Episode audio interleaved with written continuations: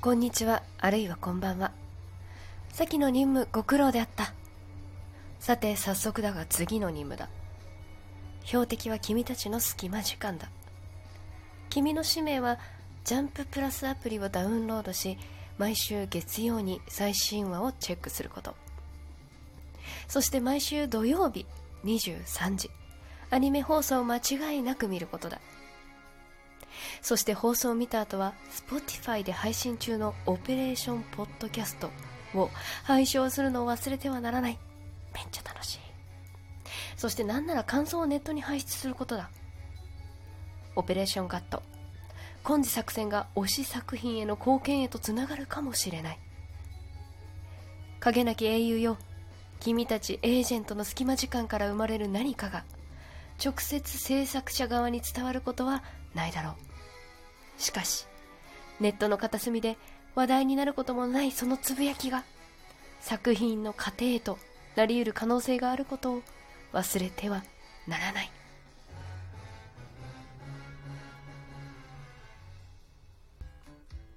改めましてニナコです。どうも二次元に連れてってのニナコです。茶番にお付き合いいただきまして ありがとうございました。ちなみにさっきの作戦名オペレーションガット。あの、オペレーション、漢字で猫と書いてガット。これいろいろ理由があるんですけれども、それはね、ちょっとなんかあの、イタリ語、イタリア語の猫って意味を取りました。うるせえな。というわけで、今期のアニメ、話題作、スパイファミリーはいいぞって話をしていきたいなと思います。えー、アニメ、現在ですね、本日5月8日収録なんですけれども、今日の時点で、えー、昨日放送された分が4話。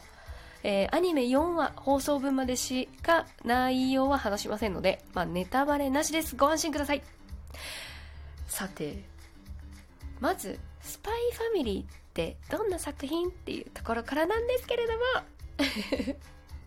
スパイファミリーは、えー、遠藤達也さんかな？合ってるかな？読み方。による日本の漫画少年ジャンププラスに連載されている漫画です。先ほどもご紹介しましたがジャンププラスのああのアニメじゃないわ。アプリからね見れちゃうんですよ。毎週ね1話ずつ更新されているはずなんですけれどもあの初回は無料で見れるのでマジで見てください、えー、話の内容あらすじとしては隣り合う国、えー、東の国オスタニアと西の国と書いたウェスタリス。オスタニアとウェスタリス。この2つの国は表面上は平和を現在保っているんですが、まあ、実際はねそうではない。大人の事情で表面上平和を保っている。舞台は東の国オスタニア。とある家族が暮らしています。父は爽やかでスマートな紳士。精神科医のロイド。母はおっとり天然な公務員市役所職員だったかな？ヨルさん。そして2人の娘ピーナッツ。ピーナッツと アニメのボンドマンが大好きなアーニャ。ただこのごく普通の家族に見える3人なんですけれども実は全員に秘密があります。それぞれ秘密にしています。父の本来の姿は西の国ウェスタリスから東の国オスタニアに送られた凄腕スパイ、えー、コードネーム黄昏。母の本来の姿は東の国オスタニアの凄腕の殺し屋茨姫。そして娘として引き取られた実際血はつながってない娘役として引き取られたアーニャはなんと実は人の心が読めるエスパー。エスパーを持ってる。このそれぞれ違う顔を持った3人が家族として、え東の国オスタニアで暮らしているんですが東の国の政治家に接触するための任務として出来上がったこのかりそめの家族。秘密と隣り合わせの生活を描くハートフルでアクションもたくさんあってコメディ要素もめちゃくちゃある。そんなドラマティックな作品ストーリーになってるのがこのスパイファミリーなんですけれども。まあね面白いポイントとしては心が読めるアーニャだけが、えー、父と母それぞれの秘密を知っている。あのーそれは言わ口外しないです。そのアーニャだけが全部の秘密を知った状態で2人の任務にあらゆる形で手助けだったりあの協力をいろ あのできてるかできてないかは別にしてしていくっていうところがすごく鍵となるのがアーニャなんですねこの作品。まああのーていうかな感想私そもそも漫画を読んでいたんですけれどもジャンププラスで連載されていてこう読み始めたのは多分紙で読んだのが最初だと思うんですけどあの絵柄がねそもそも私の好みなんですがあの絵柄だけじゃなくてそのアクションシーンがかっけえのよね。すごいなんかね表現がダイナミック。ダイナミックだしあの人を殴ってる時のキャラクターの顔だったりとかこう殴られたりこう物理的攻撃を受けてる時のやっぱ表情っていうのがすごいなんか結構うんなんていうのかなわりかし生々しいかなって私は思ってるんですけどなんかそれがなんか人間味があるというか人間臭い表情だったりも他にもするしなんかただただ美しいだけじゃない表情をするその作画が好きだったんですけどでもなんかたまにデフォルメされた 笑顔とか本当になんか魅力的な作画イラストイラスト、うん、漫画だなと思ってます。で特にね私が好きなのはこの夜さん殺し屋の茨姫である夜さんの殺し屋モードになる顔がガチの顔が めっちゃ好き。あの目顔の目元のところに影影ができるんですけど、まあ、陰りがこうある時のあの目がねなんかこう どこ見てんのか分かんない。何を見据えてんのか分かんない。もうなんか命取りに来てますみたいな表情がめちゃくちゃ好きですね。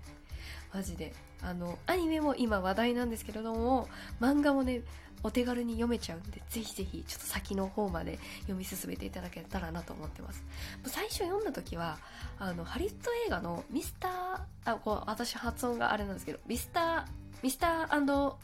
ミセス・スミスえ？合ってるかな？を放出彷彿とさせる中にこうアクションだけじゃなくてこう人間ドラマだったりだったり漫画だからこそのジョークとかボケとかが散り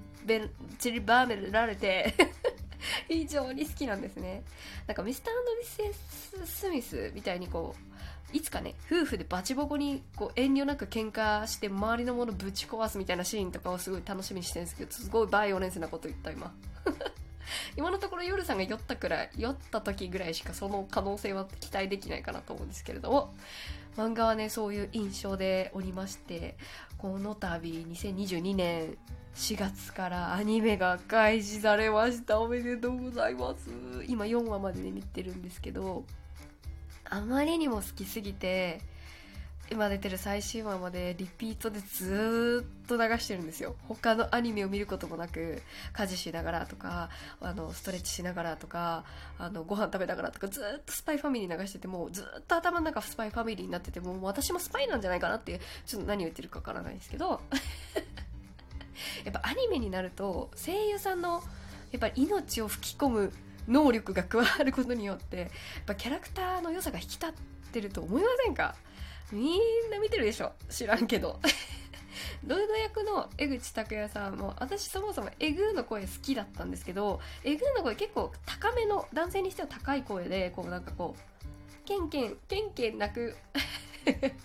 若い男の子の声とかのキャラクターっていうのがね割と好きだったんですが今回落ち着いたこう冷静なツッコミもする感じのあんまりこう感情がこう高くならない感じの声っていうのもすごくいいなって思ったしもう夜役の早見沙織さんもぴったりすぎる。あの天然なところとかもなんかこう最高にぴったりすぎてもう夜さんが早見さんで早見さんが夜さんでみたいな気持ちになりますよね。アーニャ役の種崎敦美さんがこうアーニャのおちゃらけた発言をすごくね可愛らしく演じてるんですけどあのアーニャはロイドと夜のことを父母っていう呼び方をするんですけどそのあのね言い方がとても可愛いからアニメも見てくれんかね。あとなんかその作品の言葉選びのセンスその先生のね遠藤さんだったかな？ちょっと先生の名前を忘れちゃいましたけれどもそう遠藤遠藤先生の言葉のチョイスが面白くてアーニャがなんかあるものを見て首ちょんぱ体ちょんぱって言うんですけど めちゃくちゃ可愛くないか？最高に好き。あのアニメで言うとやっぱりオープニングテーマエンディングテーマもすごいアニメこのアニメらしさっていうのを詰め込んで選ばれた音楽なんですけれども本当にスパイファミリーの良さを魅力言葉にね歌詞にしてくれてるんですよね。それぞれの居場所としてこの仮初めの家族を大事にしていきたいっていうところがねそれぞれ表現されててね好きなんでねちょっとあの音楽も聴いてほしいんですけど歌詞もぜひね紹介したいんですけどオープニングの方はミックスナッツってあのアーニャちゃんがピーナッツが大好きなんですけどそこから取ってきたあのミックスナッツっていうタイトルも最高にありがとうオフィシャルヒゲダンディズム。ヒゲ合ってるよね？合ってるよね？ヒゲダンディズムで合ってる。ちょっと新しいなんかアーティストさんについていけてない自分がいるんだけどもなんか好きな歌詞があってねあの本当にかりそめまみれの日常だけどここに僕がいてあなたがいるそのじゃあ間違えた。この真実だけでも胃がもたれていくってこうマイナスな表現なんだけどこの胃もたれがいいんだっていう感じがねあるし星野源さんのさ歌詞で言うとさ喜劇の歌詞で言うとさもうなんかこうふざけた生活は続くのさっていう歌詞もあって最高に楽しいんだというわけでね早速時間がなくなってきたんですけれどもぜひぜひ私たちはね秘密を知ってるアーニャ側なんですよ。ドキドキワクワクぜひぜひアニメ見てほしい漫画見てほしいです。オペレーションガット。この作戦が君の隙間時間をワクワクドキドキ。ニコニコにさせる。君たちエージェントの働きが私のテンションを上げ。さらには君たちのより良き人生の一部となるだろう。それでは次回。また会おう。みなかでした